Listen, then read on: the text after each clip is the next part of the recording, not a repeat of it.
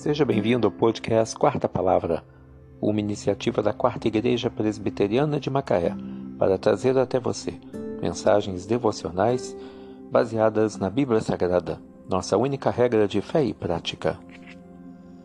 Nesta sexta-feira, 11 de agosto de 2023, veiculamos da quinta temporada o episódio 222, quando abordamos o tema O Poder do Amor. Mensagem devocional de autoria do Reverendo Hernandes Dias Lopes, extraída do devocionário Gotas de Esperança para a Alma, baseada em Cantares 8, verso 7.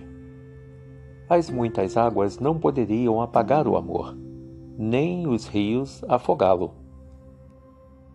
O amor é a maior força motivadora da vida. Podemos ver essa verdade na história de uma jovem viúva moabita. A história de Ruth é uma das mais belas da Bíblia. Ela se casou com Malom, filho de Elimeleque e Noemi, família belemita. Seu marido morreu cedo, deixando-a pobre e sem filhos. Como se não bastasse esse infortúnio, seu sogro e seu cunhado também morreram em Moabe, e Ruth ficou só com sua cunhada e sua sogra. Agora Noemi está de volta a Belém, mas Ruth a acompanha. Sua sogra é estrangeira, viúva, pobre e velha. Nada pode oferecer a Ruth. Por isso, ordena a voltar para sua terra e para sua família.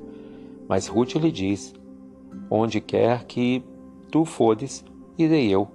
Onde quer que tu pousares, pousarei eu. Onde quer que morreres, ali morrerei eu. Pois o teu povo é o meu povo e o teu Deus é o meu Deus. Essa é uma das mais eloquentes declarações de amor da história, e vale destacar que não é a declaração de uma mulher por seu marido, mas de uma nora por sua sogra já velha, viúva, pobre e estrangeira. Esse é o retrato do amor abnegado, despojado de interesse.